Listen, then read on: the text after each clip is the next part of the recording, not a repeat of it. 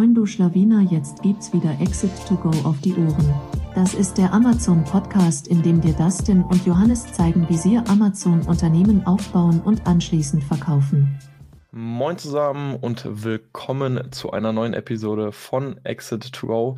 Heute mit unserer ersten Reaction-Folge, denn Johnny und ich haben, ja, ich glaube, es ist mittlerweile so drei, zwei, drei Wochen her, eine Doppelgänger-Podcast-Folge gehört. Ich meine, es war Doppelgänger 282. Ich musste so mal ganz, ganz schnell nachschauen. Ich glaube, vor einem Monat äh, war es. 9. September. 9. September, Doppelgänger Folge 282, genau, wo die guten Jungs, also die Doppelgänger, das ganze Amazon FBA Seller Geschäft mal ein bisschen ähm, kritisch analysiert haben und vor allem eine Prognose ausgestellt haben, wie sich das ganze Geschäft eben mit Hilfe von AI verändern wird. Und wir wollen da einfach heute mal ein bisschen drauf reagieren, haben im Hintergrund sozusagen den Podcast offen und haben uns so ein bisschen, ja, ich sag mal, ein paar Timestamps rausgesucht, auf die wir eingehen wollen ähm, und da ja für, für die ganzen Amazon-Seller einfach ein bisschen Flagge zeigen wollen, ähm, dass wir da natürlich auch ein bisschen äh, hier und da einfach anderer Meinung sind. Ähm, aber vorab muss man wirklich sagen, die Jungs ähm, haben schon ein gutes Verständnis dafür auf jeden Fall, ähm, wie ein Amazon FBA Seller ähm, arbeitet und was einfach auch, ich fand es krass zu sehen, was für, für, Tools auch dort genannt wurden, also Tools, mit denen wir auch wirklich so arbeiten, wenn man eben bedenkt, dass das nicht deren Kerngeschäft ist, haben die es auf jeden Fall in eine Nutshell gut zusammengefasst, natürlich so ein bisschen makroperspektivisch betrachtet. Und deswegen wollen wir auch fairerweise eben auch gar nicht heute so zu picky sein und sagen, ja, da müsste man jetzt eigentlich das Ganze so und so formulieren, sondern das Ganze einfach auch so ein bisschen makroperspektivischer betrachten und einfach so ein bisschen eben auch diesen Blick in die Zukunft wagen, wo es vor allem mit Hilfe von AI hingehen wird. Genau, also grundsätzlich Doppelgänger Tech Talk Podcast ähm, absolut zu empfehlen, die ähm, auch über Aktien und Wirtschaft und aktuelle Themen einfach ähm, was hören wollen. Ähm, wir sind beide ja quasi Fans auch vom Podcast. Wir hören den schon seit, seit fast quasi Stunde Null. Und da uns das Thema natürlich auch, hm, ja, oder Amazon einfach persönlich ein bisschen ähm, trifft, deshalb, deshalb wollten wir da einfach drauf reagieren. Yes. Genau. Vielleicht, vielleicht nur ganz kurz, hä, warum reagiert ihr denn erst jetzt, Jungs? Wie lange wollt ihr euch denn, habt ihr euch denn dafür vorbereitet?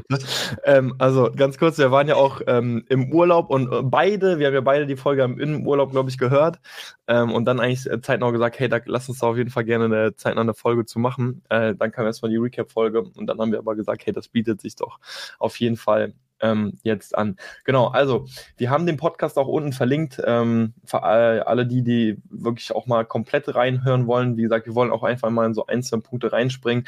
Und ich würde direkt sagen, äh, lass uns auch reinstarten, oder Johnny? Yes, let's go. Okay, wunderbar.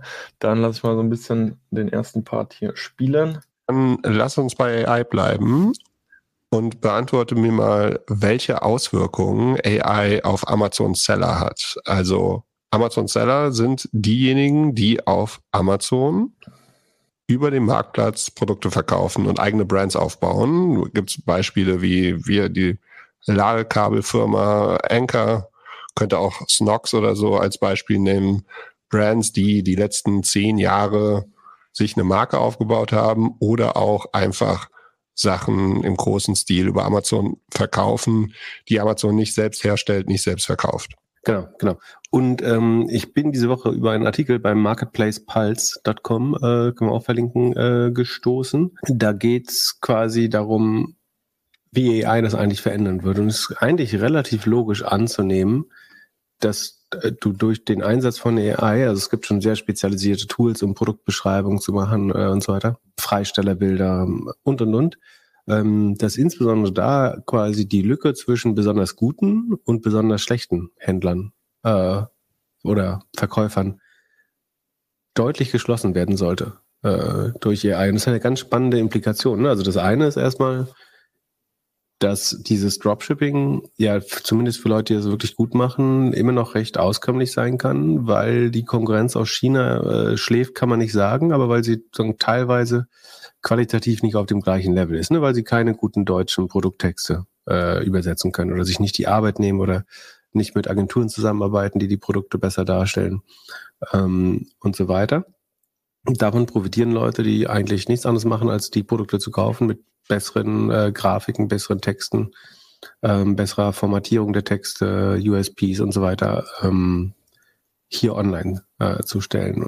Genau. Ich will mal hier ganz kurz äh, den ersten ähm, Cut machen. Ich habe mir auch den ähm, Beitrag durchgelesen vom Marketplace Pulse. Äh, den werden wir einfach auch nochmal unten verlinken. Der ist schon auch sehr, der ist noch ein bisschen vom, vom Ton nochmal ein bisschen rougher, würde ich sagen. Also ich fand es spannend, weil der wurde auch so ein bisschen so formuliert, nicht so, es könnte so sein, sondern es also als, es wird so sein. Also ich will auch mal so einfach nur so ein, ähm, äh, einen äh, Absatz hier so ein bisschen rausnehmen und vorlesen. Um, ähm, the information asymmetry between rookie sellers and experts will disappear if the AI is doing most of the work. A brand new seller and a pro can manage advertising just as well. There will also be no difference between native speaker and international sellers. A seller from China and the US can create perfect listings listing in English if the AI does the creation. Und hier wollen wir einfach mal so ein bisschen den ersten Block sozusagen zusammenfassen, denn was, auf was gehen die Jungs ein, also auch auf dem Doppelgänger-Podcast oder vor allem eben auch Pip. Ähm, er beschreibt ja, wie letztendlich AI den ganzen Bereich der Listing-Erstellung vor allem ähm, nicht verändern, aber eben besonders dort unter die Arme greifen wird oder eben auch vollumfänglich übernehmen wird. Und das ist so ein Punkt, wo ich ehrlich gesagt gar nicht mal groß widersprechen würde. Denn also wir sehen das heute schon, ähm, dass gerade so im Bereich Listing-Erstellung wie auch immer mehr Tools, äh, AI-Segmente einfach bei sich einbauen, auch beispielsweise Space Goats ähm, äh, hat ja in die Galaxy auch eine eigene AI eingebaut, wo sie eben auch eine äh, Translation anbieten, eine Übersetzung der ganzen Texte in die ganzen ähm, jeweiligen Sprachen übersetzen. Der ganze Bereich äh, schreibe, also alleine in ChatGPT schreibe mir ein Listing und berücksichtige diese und diese Bullet Points. Das ist, denke ich, etwas, da, da reden wir noch nicht mal groß über die Zukunft. Das findet im Grunde schon heute statt. Und ich glaube auch, dass AI da einfach sicherlich noch mehr eingreifen wird. Also im Sinne von, okay, eine AI wird dir in Zukunft sogar noch schneller sagen können, welches, welche Keywords musst du unbedingt berücksichtigen, welche Keywords sollten vor allem in den Titel, wo ist die Keyword Density von der Konkurrenz schwächer. Also dass da, wo einfach ähm, viele Daten zur Verfügung stehen, ähm, gerade innerhalb von, von Tools, äh, dass da eine AI sicherlich ähm, extremst bei unterstützen wird und da sicherlich auch äh, irgendwann einen Großteil der Arbeit machen wird. Ja, genau, also in mhm. diesem Punkt würden wir eigentlich auch zustimmen. Also ich denke auch alles, was, was ähm, Content-Erstellung betrifft, sei es ähm, Listing-Erstellung ähm, oder auch Bilder, da wird AI sicher viel ähm, Leverage bringen und unerfahrene Seller, die vielleicht gerade starten, auch schneller zu einem Level kommen, ähm, zu einem Seller, der vielleicht schon fünf bis zehn Jahre verkauft. Also da ähm, würden wir zustimmen, dass da die Lücke zwischen Anfänger und Experte sehr, sehr nahe geht aufgrund einfach der AI die die Daten, die gute Listings kennt und dadurch automatisch für ähm, Anfänger auch erstellt. Genau. Ja, also es wird halt so wahrscheinlich einfach nur eine, eine Frage sein, hast du das ganze Wissen, vielleicht auch einfach, was, was ist dann am, also wie, wie sehr vertraust du einer AI dann vielleicht auch einfach am Ende, ne? Also hast du dieses Wissen, um das einfach noch irgendwie gegenzuprüfen oder vertraust du dem Tool dann einfach auch blind, sage ich mal. Ähm, das ist ja vielleicht noch eine Frage, die man sich stellen könnte. Man muss natürlich sagen, also ich fand es äh, spannend, das hast du ja vor Podcast-Aufnahme gesagt, einfach dort, wo unglaublich viele Daten sind, wird eine AI sicherlich einfach höchstwahrscheinlich immer siegen.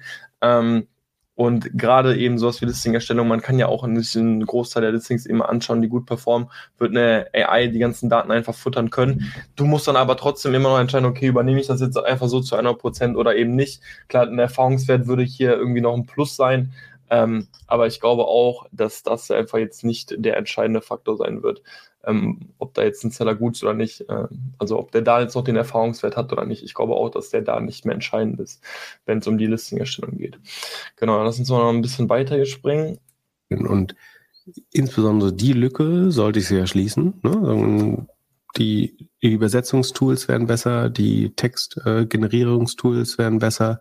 Ähm, es gibt, wie gesagt, Tools, die spezifisch aus erfolgreichen, also du kannst ja theoretisch aus Amazon-Daten lernen und da auch noch, wenn du dann noch die Erfolgsdaten der Texte hinterkleben würdest, dann kannst du ja sogar lernen, was besonders gute Texte sind. Äh, also nicht nur, was die häufigsten sind, wie die typischerweise aussehen, sondern auch, wie sehen die erfolgreichsten äh, Texte aus. Äh, also schließt sich die Lücke zwischen dem lokalen Superhero und dem, äh, sagen, wenig Amazon-savvy Produzenten äh, in China eventuell. Auch, aber äh, es wird auch immer einfacher für neue Leute einzusteigen, steigen, ne? Ähm, das war schon. Vielleicht noch hier wirklich den Punkt, es wird immer leichter für neue Leute einzusteigen.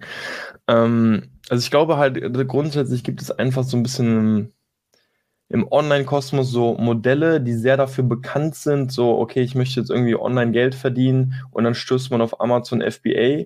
Und ich glaube schon, dass das eher auf einem abnehmenden Trend ist als auf einem zunehmenden. Also ich glaube, so vor zwei, drei Jahren war es halt wirklich so mit die erste Anlaufstelle, vielleicht mit Dropshipping, wenn es einfach darum, also vielleicht auch generell nochmal hier, man muss halt sagen, die schmeißen Amazon-Händler mit Dropshippern, ich sage jetzt mal, in einen Topf. Und das ist etwas, was ich zumindest ein bisschen differenzieren würde.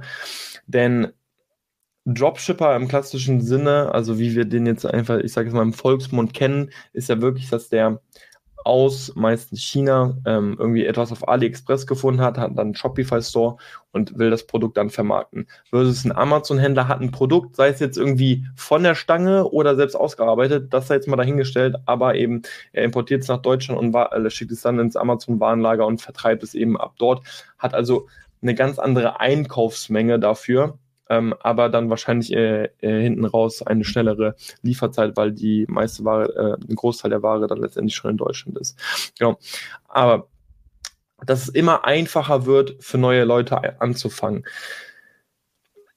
Jetzt muss man sich natürlich fragen, was sind denn die Eintrittsbarrieren, um mit Amazon FBA anzufangen? Und wenn wir jetzt sagen, hey, es ist nur Wissen und Umsetzung, dann kann man hier durchaus sagen, also tendenziell das Thema Wissen von, es wird von Monat zu Monat, von Tag zu Tag mehr Wissen auf YouTube zum Thema Amazon FBA geben. For free.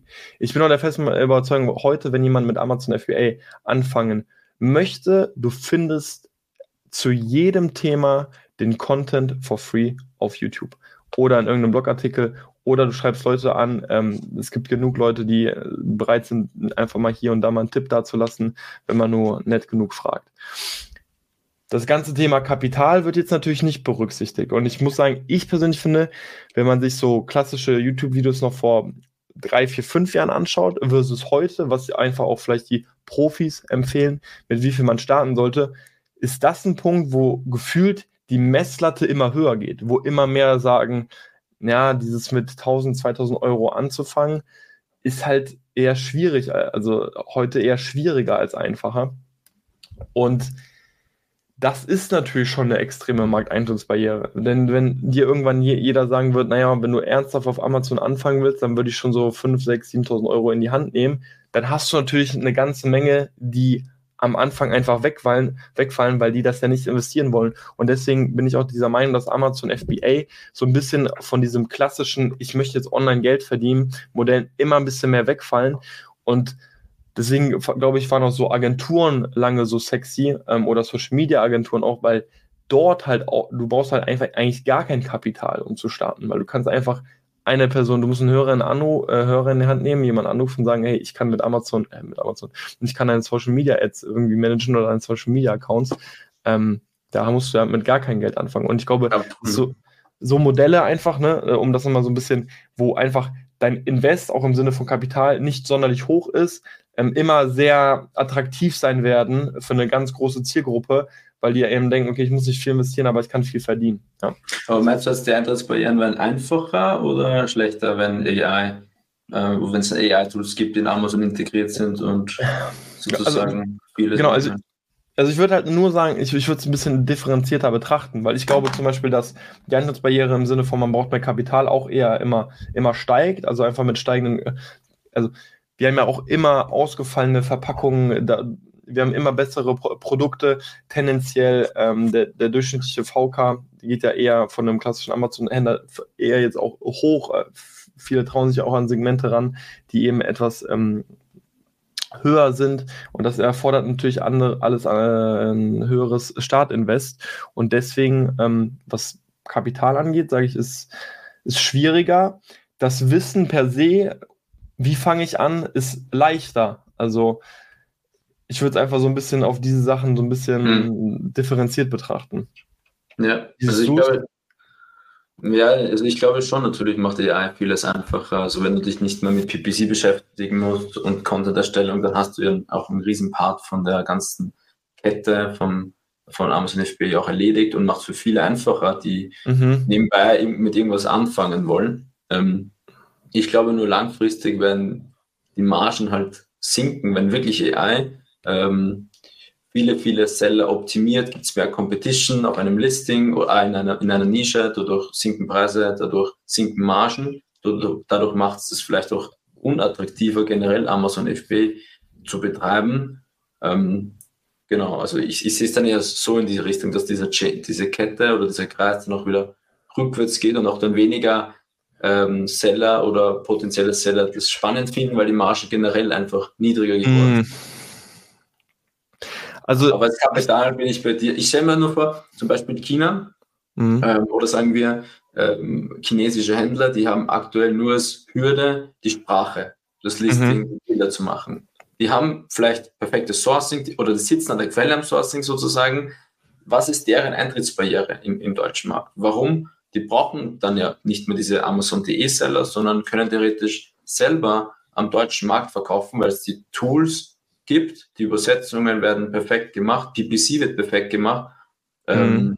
also für, für chinesische äh, ähm, Hersteller oder Verkäufer sehe ich das ähm, viel einfacher, den Eintritt in einen anderen Markt, theoretisch. Mhm. Es also, kommt immer darauf an, wen man fragt. Ich finde das mit den äh, chinesischen, äh, also mit den Produzenten selbst, finde ich tatsächlich auch einen sehr interessanten Punkt. Zu sagen, hey, kann es nicht sein, dass die ganzen chinesischen Seller deutlich professioneller auf dem deutschen Marktplatz auftreten werden oder dass eben auch ähm, Produzenten selbst zu Sellern noch werden. Also dass sie jetzt dann noch sagen, okay, ich verkaufe jetzt gar nicht mehr, sondern ich werde jetzt ganz bewusst selbst auch ähm, Seller. Das Ding ist, warum ist es, also warum passiert es denn dennoch fast gar nicht? Also, weil wir tun ja so, okay, AI wird es ermöglichen, aber es ist ja nicht so, dass es jetzt, äh, dass es jetzt auch nicht möglich ist. Weißt du, was ich meine? Wir sagen, AI wird es zwar einfacher machen, aber wie kann es denn tr trotzdem sein, dass die es im Grunde fast aber es gibt ja chinesische Seller, die bereits Gibt es, die, ja, haben aber die haben ja einfach schlechte Übersetzungen, schlechte Bilder und, ja, genau, aber, aber es, es, es ist ja nicht so, dass die, die, die Tools, die jetzt schon zur Verfügung stehen, dass sie sie nicht nutzen könnten. Also äh, die haben ja mhm. auch Zugang zu Übersetzungstool, zu AI, was sie mittlerweile ja auch ähm, ein Listing übersetzen könnte. Trotzdem scheinen sie es ja nicht wirklich aktiv zu nutzen. Ich glaube dennoch, und, und da würde ich auch sagen, glaube ich auch, dass das zunehmen wird. Also mhm. ich glaube auch, dass die Qualität der Listings von chinesischen Sellern tendenziell über die nächsten Monate und Jahre auf jeden Fall zunehmen wird. Das glaube ich auch, ja. ja. Dass du auch irgendwann, also keine Ahnung, die, die meisten erfahrenen Amazon-Seller, die haben ja diesen Blick. Also ich, wir gehen ja auf Listings drauf und ich muss so, es gibt so, genau, ich sehe so zwei, drei Engels und dann, okay, dann weißt du, das ist ein chinesischer Seller.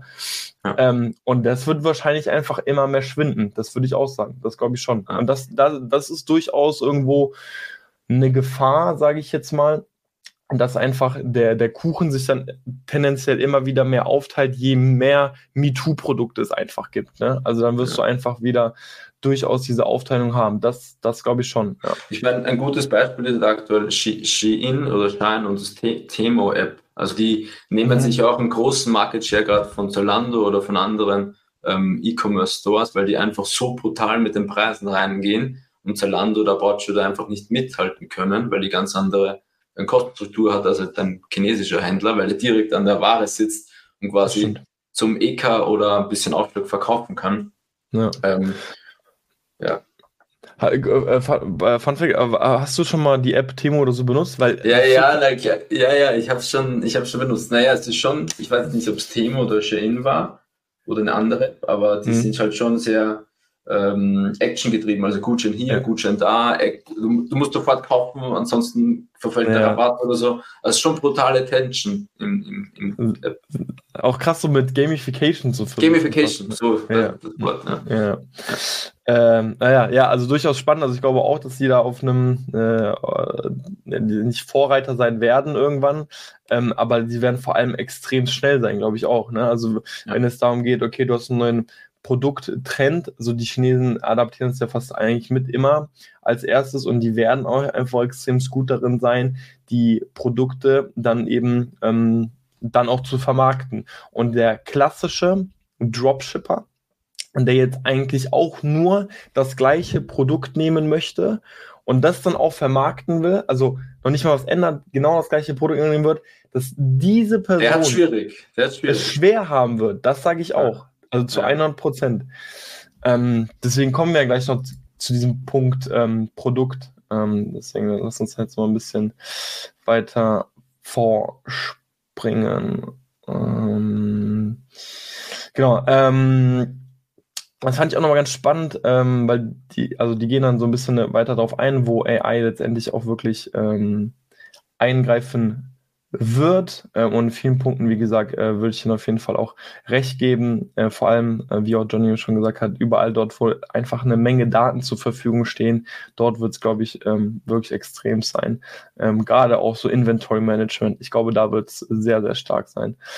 Ähm, genau, und jetzt gehen wir mal zu dem Punkt, äh, äh wie sozusagen ein Amazon FBA-Business dann ähm, in Zukunft aussehen könnte, beziehungsweise wie die es sozusagen angehen würden. So, da würde ich mal ganz kurz zuspringen. Fängst du an, also du stell dir vor, du fängst morgen an zu dropshippen. Sag mal, so, guck mal, wie strukturiert du denkst, was, woran, womit fängst du an? Ja, Pickleball-Schlägern. Okay, das ist die richtige Antwort auf, also es, ja, ist eigentlich die richtige Antwort, aber wie, wie kommst du auf Pickleball? Äh, Trendsport wird nachgefragt. Genau, der, erste identifizierst der erste Suche ist Amazon. Genau, die identifizierst eine Nachfrage erstmal. Ne? Also schaust, was kann, was ist denn gerade in der Nachfrage und eventuell schaust du noch. Äh, aber Pickleball wäre zum Beispiel ein Beispiel, wo es aktuell wahrscheinlich äh, aus unverständlichen Gründen Nachfrage gibt. Was ist der nächste Schritt? Also und jetzt, wie gesagt, haben wir gerade erklärt, das löst eigentlich Amazon als effizienter Marktplatz, in dem es Daten zur Verfügung stellt teilweise und wenn nicht, gibt es eben Tools, die die für dich generieren. Die die Kundennachfrage ist innerhalb von Amazon eigentlich sagen, integraler Bestandteil und Dienstleistung, dass, dass du irgendwie Zugang dazu bekommst, was Leute eigentlich wollen. Das heißt, genau. Hierzu einfach mal zwei, Sätze, weil ich glaube, die denken halt, okay, Pickleball-Schläger deshalb einfach spannend, weil das jetzt einfach eine ein Trend ist, die Nachfrage steigt, deswegen gehe ich jetzt schnell in den Markt rein. Im Sinne von, okay, ein Dropshipper muss immer jeden neuen äh, Trend mit aufnehmen oder ein Amazon oder ein Amazon-Seller muss jeden Trend mitnehmen, damit er sozusagen seine Brötchen verdienen kann. Und ich glaube, da ist schon ein großer Trugschluss, zu sagen halt, wir folgen halt einfach nur jedem Trend. Ich glaube, dieser, Amazon-Seller sind jetzt viel mehr daran interessiert zu sagen, okay, ich gehe bewusst nur in eine Nische rein und versuche dort meine gesamte Expertise aufzubauen und konzentriere mich gar nicht mehr so sehr links oder rechts, sondern gehe sehr tief in einen Markt rein, habe versuche ein extrem gutes Zielgruppenverständnis aufzubauen und baue in einem Bereich sozusagen ähm, dann die Marke auf, auch wenn die sozusagen das ganze Thema Markenaufbau auf Amazon auch kritisch sehen, was ich auch irgendwo verstehen kann. Aber es geht vor, eben, vor allem auch darum zu verstehen, innerhalb eines mhm. Marktes, was will ein Kunde sozusagen alles ha haben, alles sehen und nicht nur immer dem nächsten Trend zu folgen. Vor allem, also unser Ansatz ist es ja auch, ganz bewusst zu sagen, wir gehen in Märkte rein, wo wir eigentlich sagen können, okay, über die nächsten Jahre hinweg wissen wir, dass dort eigentlich eine relativ konstante, vielleicht auch leicht ansteigende Nachfrage sein wird. Im Sinne von, wir haben jetzt keine super Hype-Produkte, sondern es sind irgendwo, wir ne, sagen einfach dazu die Evergreen-Produkte, wo mit logischem Denken, wo man sagen kann, ja, schwer vorstellbar, warum man jetzt dieses Produkt eigentlich in drei, vier Jahren jetzt einfach nicht mehr nutzen sollte. Ähm, aber das ist schon so grundsätzlich, mhm. also ganz klar, wir gehen jetzt nie auf Hype-Produkte oder auf irgendwelche Trendprodukte, die jetzt die letzten Wochen extrem an Nachfrage gestiegen sind. Aber unsere Produktauswahl oder die Nischenanalyse basiert ja auch auf Daten. Also wir mhm. schauen sich an, wie viel Suchvolumen, wie viel Umsatz, ähm, wie sind die Bilder. Das sind jetzt nicht rein Daten, aber das könnte eine AI theoretisch analysieren. Und das würde auch schon bedeuten, dass AI trotzdem die, diese Nischen finden würde, die du aktuell manuell findest, oder? Ja. Also theoretisch, das, das, Spannende ist ja, theoretisch müssten wir die ganzen Nischen ja bereits finden. Also die sind ja selbst auf die Tools eingegangen wie Helium 10 und so. Theoretisch müsste man die, den Filter ja so einstellen können, dass man sozusagen eigentlich die, direkt die perfekte Nische ausgespuckt bekommt. Von der AI, meinst du? Oder bereits von Helium 10. Mhm. Also, aber de facto ja. ist es ja nichts. Also, weil, wenn es dem so, dann wären ja jetzt schon alle Amazon-Händler. Ach so meinst du. Ja. Weil die, die, die ja. Tools, also. Äh, es also, gibt schon das also, Tool. Genau, es um, gibt um ja schon das Tool. Nische zu finden. Und dennoch ist ja nicht jeder, der das Tool nutzt, ähm, instant erfolgreich. Und ich glaube, man muss auch so ein bisschen irgendwann äh, berücksichtigen, okay, was kann ich denn, also ich will jetzt eigentlich nicht den Punkt vorwegnehmen mit dem Produkt, aber wir müssen es jetzt eigentlich äh, erwähnen. Ja. ja. bei uns ist ja dieser Bereich, was kann ich einem äh, Produkt noch einfach besser machen? Und zwar so, dass es vor allem für die Zielgruppe interessant ist, dass sich später die meisten Leute eher für mein Produkt entscheiden werden. Und das kann meiner Meinung nach noch keine AI. Also, dass das irgendwann eine AI kann im Sinne von, okay, ich gehe in Märkte rein, analysiere viele Bewertungen, sehe, ah, okay, das wird oft erwähnt, das ist leicht umsetzbar. Ähm, diese Nische würde ich mit einer höheren Wahrscheinlichkeit gewichten, dass man dort eben erfolgreich wird als eine andere. Dass das irgendwann nur eine Aneinanderreihung ist, die eine AI auslösen kann, glaube ich schon da sind wir meiner Meinung nach aber noch, noch lange nicht. Also ist jetzt auch so ein bisschen der Blick in die Zukunft, wann wird eine AI das alles können. Aber das ist der Punkt, der bei der ganzen Diskussion so ein bisschen zu kurz kommt, nämlich der Punkt Produktausarbeitung. Weil ich glaube, die blicken auf das gesamte Geschäftsmodell so, dass man ein Produkt nimmt und es unverändert an den Endkunden schickt. Die sagen ja nur, ähm, äh, dass ich jetzt noch mein Logo. Spielen wir den Teil nochmal ab, oder? Dann Genau, ähm, hier von, von wegen schöne Brand bauen. Warte, ich, ich, ich glaube, es kommt dann gleich hier. Äh, ich will nur ganz schnell gucken. Genau, hier. Genau. Mit, hier. Ja. Ich überlege, genau, äh, kriege ich immer äh, 1000. Ja, genau, weil ich lass mal laufen lassen, das ist die richtige Stelle. Ne? Das heißt, das ist keine krasse Händler-Skill mehr, ähm, dass ich das erraten muss, was nächste, nächste Saison der Sport der Saison sein wird, sondern Amazon, also nächste Saison ist eh egal, sondern Amazon sagt mir, was gerade trendet. So, was ist dein nächster Schritt? Ich überlege mir, wie kriege ich irgendjemand aus China, der mir irgendwie davon tausend in meinem Logo, meinem Wunsch herstellt und zuschickt. Genau, das nennt man Sourcing, äh, also die Quelle erschließen. Genau.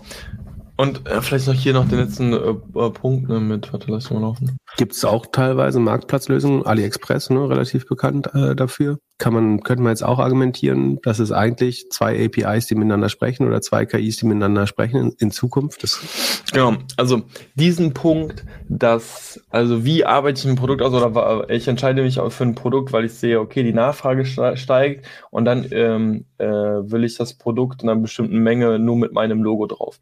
Und das damit sozusagen der gesamte Bereich Produktausarbeitung abgeschlossen wurde. Bei, bei denen, das sehe ich halt, natürlich beacht, betrachten jetzt ein bisschen ähm, Makroperspektive und wissen natürlich, ja, okay, dann hast du noch eine individuelle Verpackung und ich weiß, dass ich da alles beachten muss. Das kann auch alles irgendwann eine AI abdecken. Glaube ich auch, gerade auch eine, eine schöne Verpackung kreieren, ne, glaube ich auch, dass das eine AI machen wird.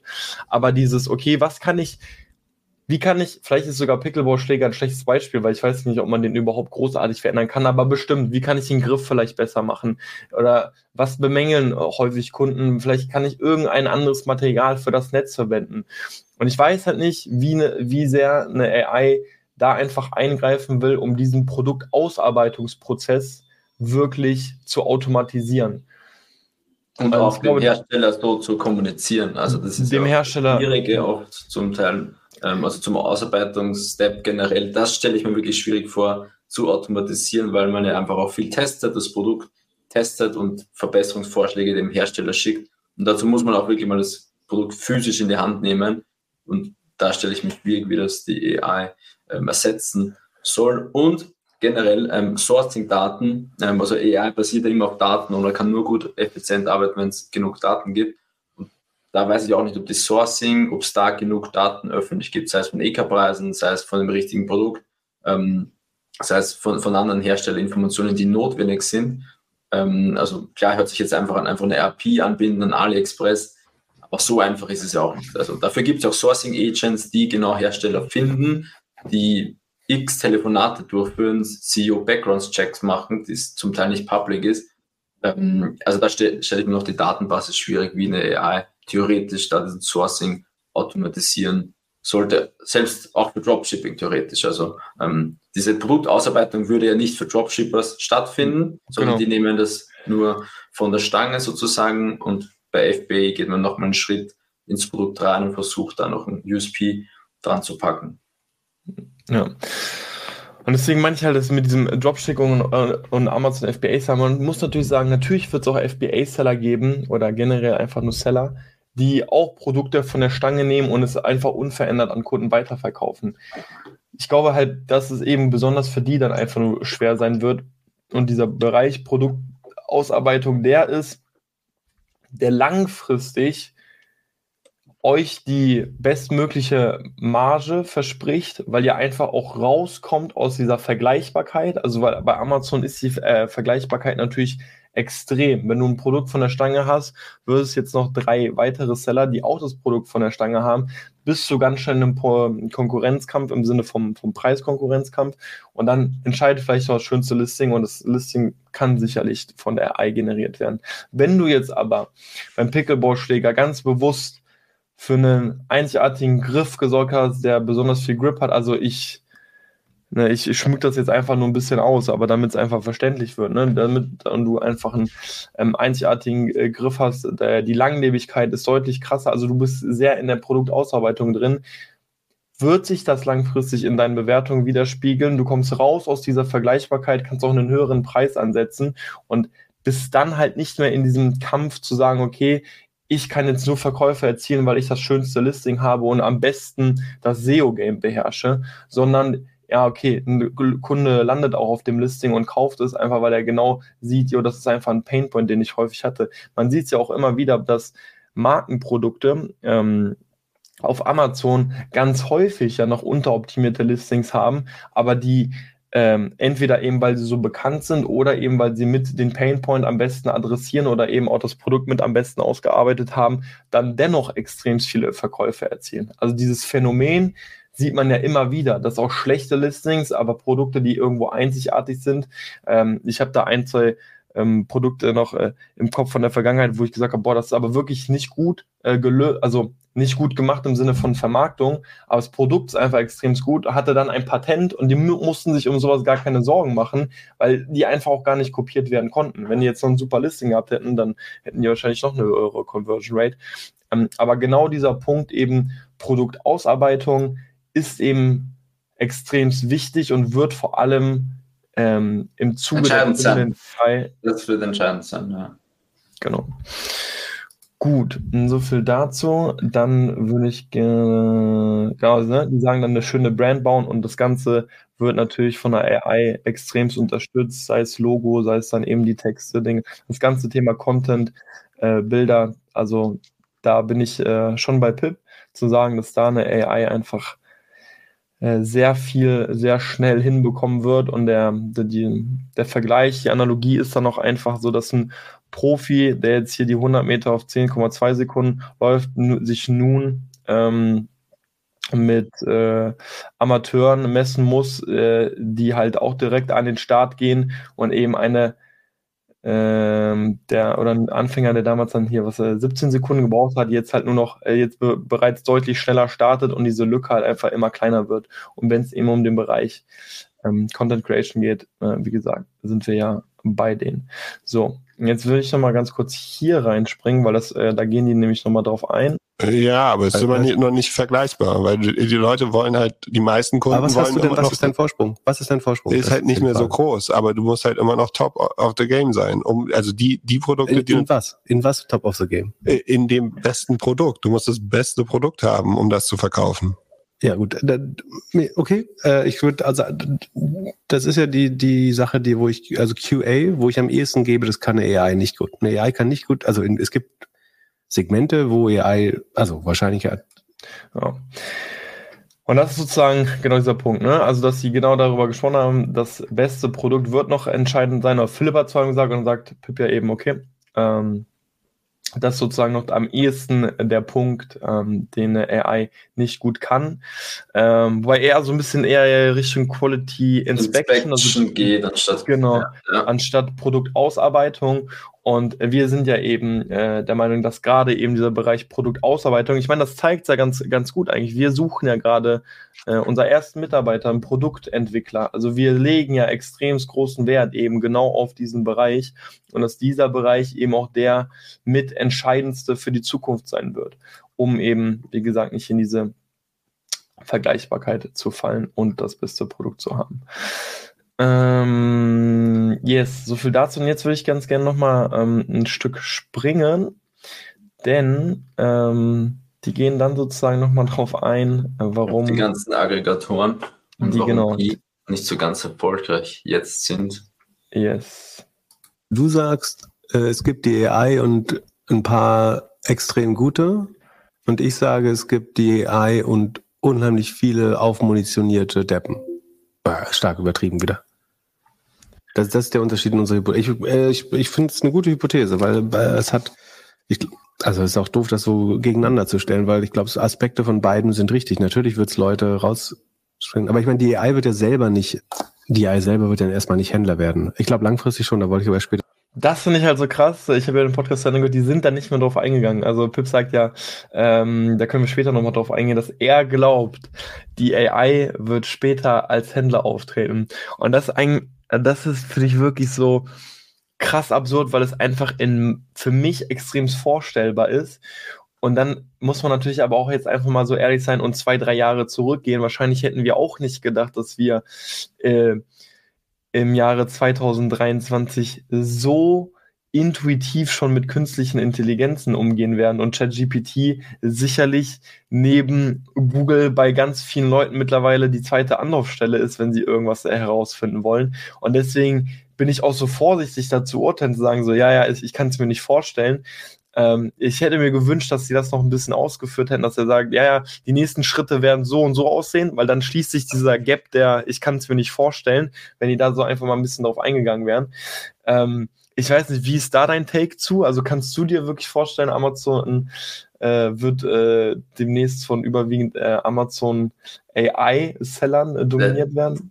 Also ganz verstehe ich nicht. Also was macht eine AI damit? Wer kriegt den Profit? Also kriegt das die, die AI? du investierst nur noch in die AI. nee, also das ist auch, boah, ich kann es mir ehrlich gesagt noch nicht vorstellen, wie das tatsächlich dann ablaufen wird, auch von der ähm, operativen her. Also da fehlt mir einfach so ein bisschen das Vorstellungsvermögen oder die Fantasie, wie das dann tatsächlich ausschaut. Ich kann es mir gut vorstellen bei so PPC-Themen oder mhm. Content-Erstellung, dass du da so ein Plugin hast in deinem Seller Central. Das kann ich mir gut vorstellen, aber dass dann AI den Handel oder Händler sein soll, das, das fehlt mir noch ein bisschen. Vorstellungsvermögen. Also bei, bei, mir ist halt durchgehend so dieser Gedanke, jo, ähm, AI ist da unterstützend, in diesem Bereich unterstützend, aber dass du halt immer noch die federführende Person bist, die einfach auch die Entscheidung trifft oder die es vor ihm, vor auch anstößt. Ne?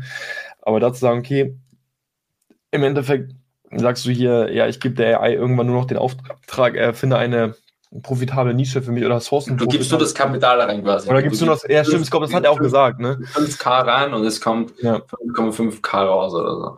Das wäre das wär schon krass. Also das ist schon etwas schwer greifbar. Ich hätte mir gewünscht, dass wären die noch ein bisschen tiefer drauf eingegangen. Wieder zukommen. Ne, wir machen es erstmal zu Ende. Also Packaging, Content. So, dann Pricing, Advertising ist gar keine Frage, dass eine AI das besser kann. Äh, also die sagen, den perfekten Preis finden und ähm, das Werbebudget äh, allokieren, ist eine AI besser, beziehungsweise machst du es eigentlich eh schon mit einer AI? Ich, ich finde hier aber nochmal ähm, eine Sache interessant, ähm, weil da würde ich ganz kurz einen Schlenker machen. Wir sehen ja jetzt gerade eigentlich auch, dass ähm, gerade im Bereich ähm, Advertising und wenn man jetzt sogar hier auch so ein bisschen den Schlenker weg von Amazon macht, dass man ja sieht, wie sehr im Bereich Advertising es gar nicht mehr darum geht, okay, habe ich jetzt hier gerade die 5 Euro richtig als Tagesbudget, habe ich hier ähm, die, die richtige Ad Group, sondern das Creative selbst nimmt ja gerade immer mehr Überhand. Also wir sehen ja ganz viele Social Ads Agenturen, die dir sagen, ey, du musst 50, 60 einfach verschiedene Creatives, haben einen unterschiedlichen Anfang ähm, und da musst du einfach extremst hinterher sein, das Ganze zu produzieren. Auch hier wird eine AI dich unterstützen, ja, sage ich auch. Ähm, aber das ist trotzdem eine Arbeit, die eben auch gemacht werden muss. Es ist ja nicht so ein Knopfdruck, okay, ich lasse jetzt Werbung laufen, sondern du musst ja diese ganzen Creatives auch erst. Ja, aber da glaube ich schon, dass das automatisiert werden kann. Also du glaubst auch. Du schickst nur die drei Renderings in diese AI, lädst das hoch, mhm. Rohbilder und es baut dir automatisch 100 verschiedene Varianten oder Bilder, Creatives, die werden automatisch in Google Ads oder irgendein Tool eingespielt und, und die AI macht den Rest. Und je nach Performance wird dort mehr Gewicht. Das kann ich mir schon vorstellen, dass das relativ. Okay, ja. Also man muss sagen, es ist ja auch schon mittlerweile möglich. Es gibt ja auch wirklich so AIs, die dir, wo du nur Bilder hochlädst, die selbst daraus ein Video machen und so, muss man, muss ja. man zugeben. Gibt es tatsächlich aus, stimmt schon. Ich war da gedanklich sehr in diesem Werbebudgets allokieren, ne? Also mhm. äh, das und dass das eine AI gut herausfindet, sage ich ja. ja. Aber dieses Kreative bei, stimmt, ich bin schon eher bei, du hast schon recht. Also, dass das auch eine AI später machen kann. Man ähm, muss sich halt eine perfekte AI vorstellen, die schon perfekt ausgeprägt mhm. ist. Nicht so wie jetzt mit Journey, wo ja. manchmal ein Schwachsinn rauskommt, sondern die quasi eine perfekte AI, die wirklich das anhand von ein paar Basics kann dann immer wieder die ersten drei Sekunden ändert und so. Doch, das, du schon recht, das wird schon, ja, doch, wird schon möglich sein. Okay, nehme ich zurück. Und ich glaube schon, dass das vor allen Dingen dazu führt, dass die Informationsasymmetrie zwischen Power Seller und Rookie Seller, dann hast du ganze Nebenpflichten, Buchhaltung irgendwie, dafür gibt's Tools, steuerliche Aspekte, nimmst du wahrscheinlich Text du für die Umsatzsteuergrenzen und so. Ähm, IP Protection, weiß nicht, ob du da Marken anmelden willst für Customer Support, kannst du outsourcen. Das kann man, glaube ich, alles ähm, vernachlässigen. Ähm, und es zeigt meiner Meinung nach auch, wie dumm das Razer-Modell, also nicht dumm, aber sagen, dass das Razer-Modell kein so No-Brainer ist, wie es äh, mal erschienen lassen wurde, oder? Was ist nochmal das Razer? Also genau, jetzt gehen nämlich auf die Aggregatoren ein. Das finde ich jetzt nämlich auch spannend. Aber ich habe jetzt kann jetzt konnte jetzt nicht ausziehen. Also warum? Was sind jetzt da die Gründe, warum Razer gescheitert wird? Also er hat ja sozusagen gesagt, okay, AI wird da ähm, unterstützen, da, da, da. Und das ist ein Grund, dass das Razer-Modell jetzt doch kein so No-Brainer ist. Also da habe ich jetzt nicht die Analogie äh, verstanden, aber ähm, hören wir jetzt mal ganz kurz rein. Razer-Modell? Also das Aufkaufen von Amazon-Händlern im Sinne von, äh, ich kann die noch weiter professionalisieren, ich kann, habe Synergieeffekte, ich habe Skaleneffekte wenn ich vier Händler konsolidiere, brauche ich nicht mehr vier QA-Leute in Shenzhen rumlaufen haben, sondern ich habe äh, zwei, die das sagen, für alle Marken machen. Ich kann Buchhaltung zusammenlegen, ich kann Customer Service zusammenlegen, äh, ich kann irgendwie ja, steuerliche Behandlung, äh, Advertising, sowas alles zusammenlegen. Das stimmt schon, aber wenn du davon ausgehst, dass viele dieser Sachen eigentlich keinerlei Vorteile mehr versprechen, wenn jeder das mit AI instantaneously sofort und skalierbar kann, dann bleibt ja eigentlich nur noch so ein bisschen wirklich Buchhaltung ist auch nur Software. Also was, was bleibt, dann bleiben, sind wir wieder bei Sourcing und QA, was übrig bleibt. So. Und alles dahinter. Und na klar, gibt es mal Produkte, die richtig gut sind, aber was kauft denn der Durchschnittsdeutsche auf? Okay, genau, da, jetzt gehe ich schon ein bisschen einen Schritt weiter, wobei die gehen gleich nochmal auf ähm, äh, die Aggregatoren ein, aber hier würde ich sagen, hier würde ich gleich auch gerne mal deinen Take hören. Was glaubst du, warum viele der Aggregatoren eben gescheitert sind?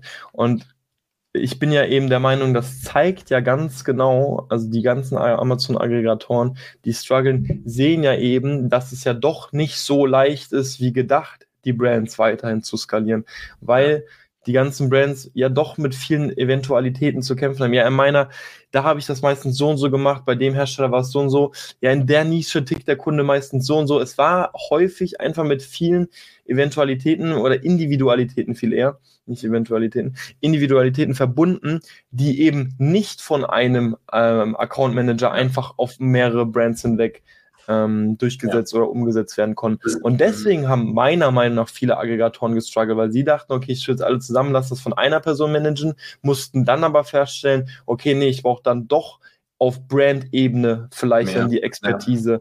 Ja. Ähm, und deswegen sind eben auch viele gescheitert. Klar, jetzt kannst du noch, ähm, ich glaube, du hast einen sehr wirtschaftlichen Aspekt damit jetzt wahrscheinlich drauf.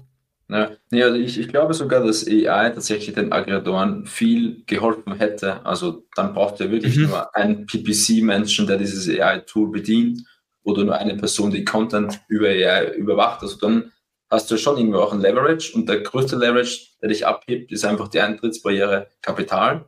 Mhm. Also das ist ja eine, eine der größten Eintrittsbarrieren oder eben, die, die haben ja bewusst immer Seller aufgekauft, die einfach out of stock waren, weil die Seller das Kapital nicht hatten. Diesen, mhm. diesen Vorteil oder diesen Punkt haben die Aggregatoren per se erfüllt, weil sie einfach genug Kapital hatten. Warum jetzt Seller äh, Aggregatoren gescheitert sind, gibt es mehrere Gründe, aber ein, ein großer Punkt war einfach auch der Business Case, was immer Fremdkapital finanziert war äh, und ist und durch die Zinserhöhung der letzten zwei, drei Jahre rentiert sich das einfach nicht mehr, weil die Zinsen zum Teil 10 bis 20 Prozent aufnehmen müssen und das dann geht halt das Model nicht auf bei denen. Ähm, aber ich glaube tatsächlich, bei, wenn die AI jetzt die perfekte AI in deren System wäre, dann sehe ich eigentlich ein Advantage gegenüber Sellern, die starten wollen. Muss ja auch sein, denke ich zumindest. Ja. Wenn, wenn du die Oder siehst du Ja, also ich finde, dass der ganze Punkt hier einfach wieder Produktausarbeitung Ausarbeitung dann zu kurz kommen würde. Ich, also was, ich glaube, wenn die die perfekte oder wenn die eine richtig gute AI hätten, dann hätten die sich jetzt einfach noch mal mehr Personal sparen können. Dann hätten die diese ganzen Brands unter mit noch weniger Manpower einfach ähm, führen können. Den Punkt Produktausarbeitung, das wäre aber, glaube ich, immer noch extrem schwer, vor allem für eine Person, die sich dann vielleicht, wenn die vier, fünf Marken managen soll, sich dann immer wieder einarbeiten muss oder so. Also selbst mit Hilfe einer AI super schwer. Also ich finde, man unterschätzt hier einfach dann doch eine Komplexität einer Marke. Und ich will das jetzt auch nicht zu Rocket Science reden, weil es wird sicherlich auch einfach Marken geben, die haben Küchenartikel gelauncht und die waren super simpel. Und da denkt man sich, okay, da musst du jetzt auch, was willst du hier großartig anders machen, da hast du auch nichts perfektioniert. Und da haben auch sicherlich manche einfach nur Trends mitgenommen, aber eben diese langfristigen Marken, die einfach auch irgendwo ein konstantes Wachstum haben oder wo jeder, der die letzten Folgen gehört hat, ähm, mit diesen Eiswürfel, äh, diese Analogie, wo der Eiswürfel einfach langsamer schmilzt, weil die Konkurrenz nicht so schnell hinterherkommt, weil du einfach auch äh, gute Produkte ausgearbeitet hast. Ähm, dort hast du dann einfach doch durchaus länger diesen, diesen Vorteil. Richtig, also das war auch ein Grund, ja. warum die Aggregatoren da nicht so ganz erfolgreich waren, weil sie sich nur fokussiert haben auf, aufs Maintainen. Also die haben ja kaum Produkte gelauncht, neue. Genau. Und hauptsächlich nur die bestehenden von dem Seller maintained und dadurch schmilzt der Eiswürfel schneller, ah, ja, schneller.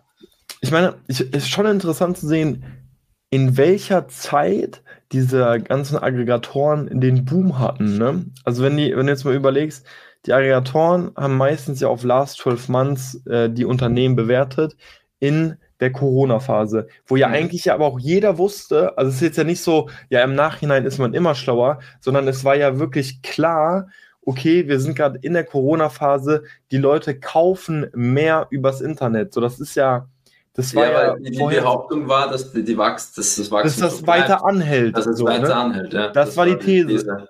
Aber die, also sie war ja schon sehr mutig, die These, oder? Also ich, dass, dass man die auch eingehen kann, fair enough, äh, sage ich gar nicht so, kann man, kann man ja auch wetten, aber die, jeder würde dann ja schon sagen, okay, eine gewisse Spekulation ist das schon. Also ich fand, fand es so schade für die Aggregatoren, dass die dann diesen Boom hatten, weil wenn das einfach, dieser Boom einfach ein, zwei Jahre jetzt später wäre für die, dann hätten, glaube ich, auch viel mehr Aggregatoren bessere Deals gemacht, also hätten bessere Marken aufgekauft, weil die einfach gesehen hätten, okay, was hat jetzt nur wegen, wegen Corona performt und was performt einfach auch langfristig. Ich weiß nicht, meine. Ja, nee, es waren ja leider zwei Gründe für diesen Boom. Also das war der Niedrigzins. Also das Business Model funktioniert ja richtig gut, wenn die Zinsen niedrig sind. Okay, true. Und auch diesen E-Commerce Boom einfach während der Corona-Zeit. Deshalb ist es auch oder wahrscheinlich unwahrscheinlich, dass jemals so ein Boom wieder zurückkommt, den es in 2021, 2022 gegeben hat, was äh, FBA-Aggregatoren angeht. Die, Aber das ist ein anderes Thema, glaube ich, oder? Die siebener Multiples kommen wieder, keine Sorge. ich, wün, ich wünsche es, ich wünsche es. Okay, hören wir das jetzt nochmal hier kurz zu Ende? Ja. Auf Amazon. Der kauft ja nicht den, die beste Qualität und äh, beste Preis-Leistung-Verhältnis, sondern irgendwie äh, fällt auf die Texte rein und die und Fake Reviews oder so. Und äh, ich glaube, es wird sehr schwer in dem Modell, wenn, wenn ich da richtig liegen sollte oder das sich so weiter abzeichnet, den, also der vermeintliche Vorteil, den Razer, Seller X, Thrasio und bei den Brands Group und so weiter sich aufgebaut haben, auch der wird schwerer zu verteidigen, äh, glaube ich. alles marginal oder tendenziell gesehen. Ne? Nicht, nie, ich sage nicht von heute auf morgen können die Firmen zumachen, im Gegenteil. Aber ich glaube, dass die Wettbewerbsvorteile und damit auch die Margen, also ich meine, es wird, das alles, was wir beschreiben, wird auf jeden Fall zu einer, sollte zu einer weiteren Verkleinerung der Handelsmarge führen, ne? wenn es immer mehr digitalisiert wird. Die, die letzte Restriktion ist am Ende eigentlich Kapital, weil ich muss der AI am Ende noch sagen, wie viel Geld ich, wie viel Working Capital sie benutzen darf dafür. Ne? Also ich, ich kann hier, glaube ich, sagen, find mir mal den. So, und äh, an der Stelle auch nochmal ganz kurzer Auszug aus ähm, Marketplace äh, Puls, äh, weil so äh, ziemlich so endet dann auch der Artikel, ich glaube, es war der letzte oder vorletzte Abschnitt. Uh, today, out of millions uh, of sellers, some run the business using just Amazon own Seller Central, some with Excel spreadsheets, others with external software tools, and others with the help of agency. AI will not change that overnight, but in the dystopian future, a seller's job will be telling the AI how much capital they have available, and it will handle the rest. Its outcome will be a weekly payment for, sell for sales of products it picked, sourced, and sold. Ähm, das ist halt wirklich crazy. Ja, und, und da muss, äh, das, letztendlich ist das, endet es ja dann sozusagen bei, bei, bei beiden gleich, dass sie sagen, okay, ähm, letztendlich sagt man nur noch einer AI, wie viel Geld man zur Verfügung hat und wie viel Geld man dann wahrscheinlich einfach allgemein in dieses Geschäftsmodell investieren möchte.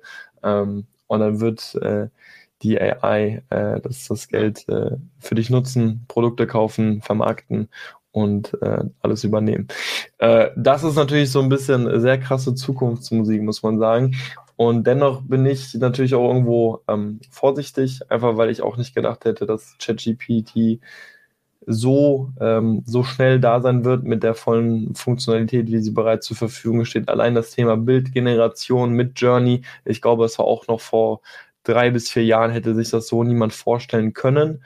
Ähm, Nichtsdestotrotz sehe ich hier einfach eben einige Punkte, die etwas außer Acht gelassen werden. Und das sind vor allem der Bereich Produktausarbeitung, ähm, wie mehrmals erwähnt. Und man muss auch eine Sache ein bisschen ähm, mal anders betrachten. Wir betrachten jetzt hier nur ähm, das Geschäftsmodell Amazon FBA und beide, also der Artikel als auch Pip sagen ja, hey, das wird eine AI machen, das wird eine AI machen, das wird eine AI machen. Da muss man sich ja mal fragen, okay, wie stehen denn dann so Designagenturen äh, da? Weil es wird ja gesagt, das wird eine ähm, AI machen. Wie steht denn dann eine PPC-Agentur da?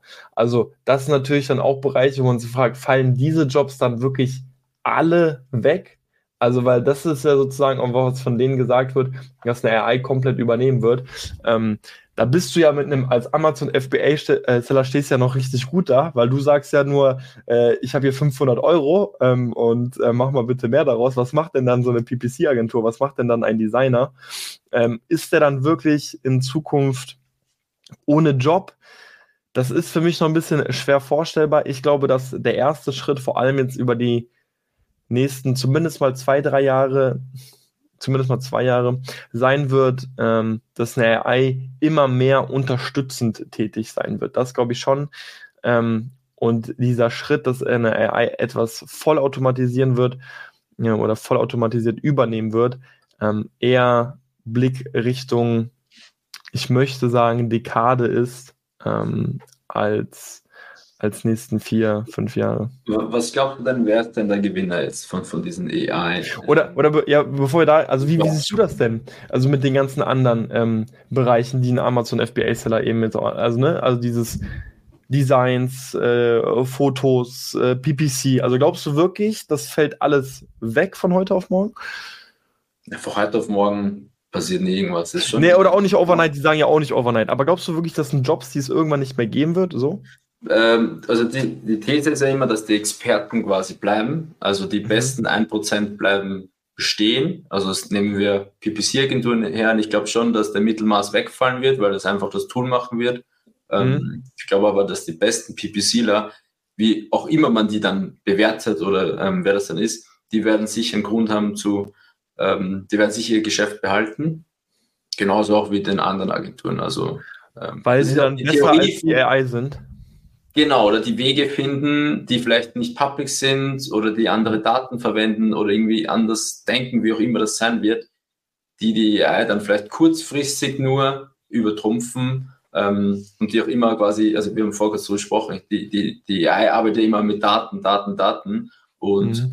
wenn, wenn, wenn jetzt der immer die perfekten Daten hat, dann ist auch der Mittelmaß perfekt sozusagen oder perfekter Mittelmaß und wenn die, diese Agentur, diese 1% Agentur immer kurzfristige Hacks findet, die noch nicht in den Daten von der AI berücksichtigt sind, dann kann man vielleicht noch so diese Überperformance erreichen. Aber ich glaube schon, dass das den, den Großteil eigentlich ersetzen wird von PPC-Agenturen. Ist ja auch jetzt schon so zum Teil, ähm, dass viele Tools einfach, wir wissen, also wir, wir wissen ja nicht, wie viele ähm, Agenturen es geben würde, wenn es keine Tools geben würde, die uns das mhm. abnehmen würden. Also ich glaube schon, dass viele Agenturen in dem Bereich von, ähm, also wie gesagt, alles, was nicht Produktausarbeitung betrifft, ähm, glaube ich schon, dass der AI 99 Prozent machen kann in, in, Timeline, I don't know, aber ich kann mir schon vorstellen, dass das passieren wird.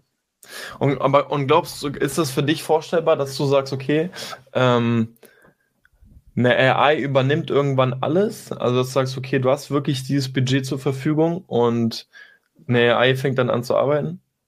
Das ist schwierig. Also das, das, das kann ich mir Aber auch interessant, dass beide sich nicht trauen, ein komplettes Nein auszusprechen, ne?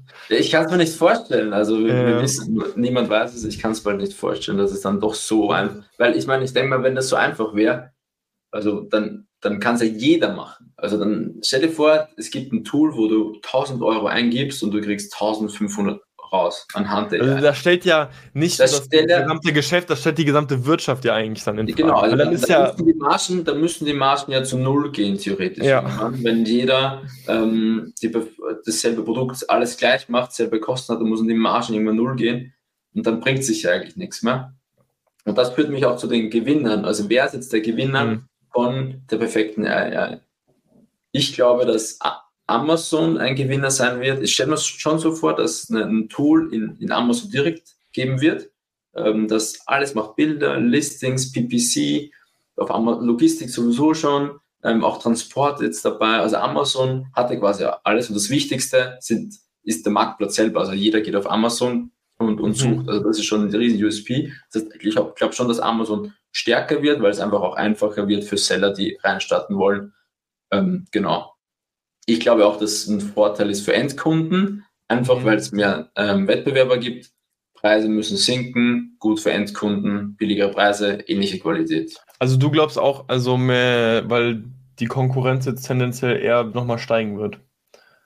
Genau, ja, ich glaube schon, weil die Eintrittsbarrieren einfacher werden. Kapital ist nach wie mhm. vor schwieriger, aber Eintrittsbarrieren, was Know-how angeht, ähm, wird einfacher.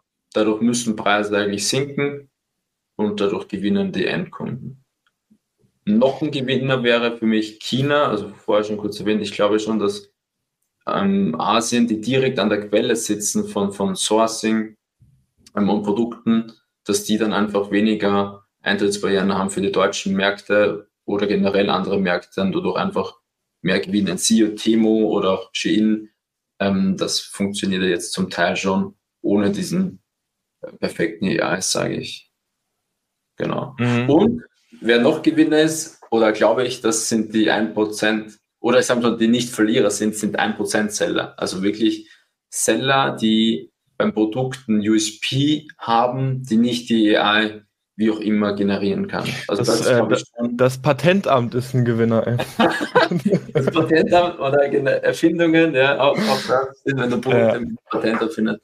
Aber das geht schon weg von der Theorie von einem FB-Seller, glaube ich. Genau, also dieses klassische, ja. ja.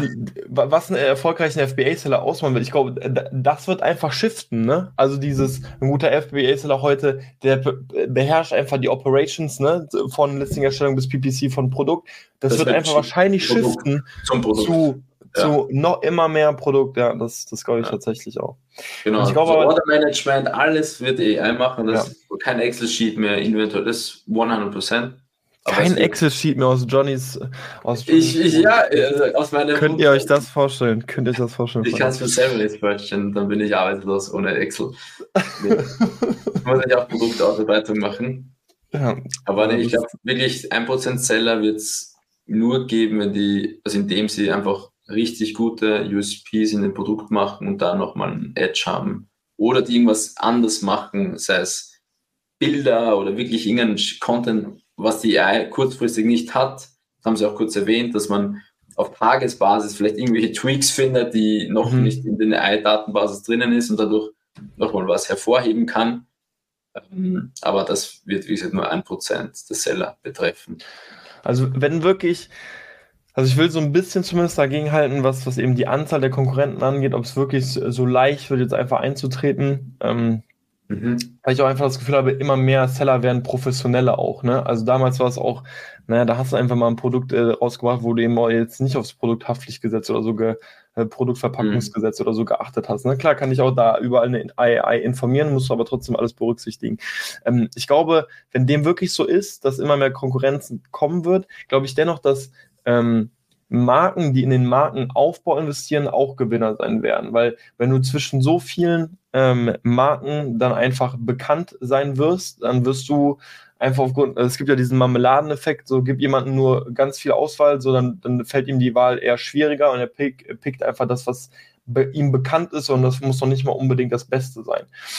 Ähm, und deswegen, wenn du in den Markenaufbau investierst, ich meine, das ist sowieso ein krasser Vorteil für dich, wenn jemand auf Amazon eingibt und natürlich nicht das Produkt, sondern deine Marke sucht ähm, und dass du dann einfach eben auch einen Schritt weiter bist, ähm, dass das eben dann auch äh, ein Gewinner sein wird. Äh, und Dropshipper, wie Sie es eben auch einfach im Podcast beschrieben haben, gehe ich mit.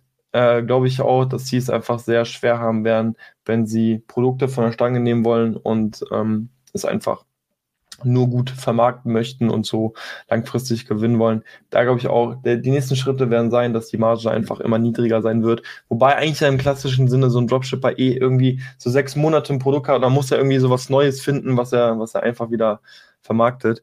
Ähm, aber ja, ich würde sagen, das war unser Take dazu, oder?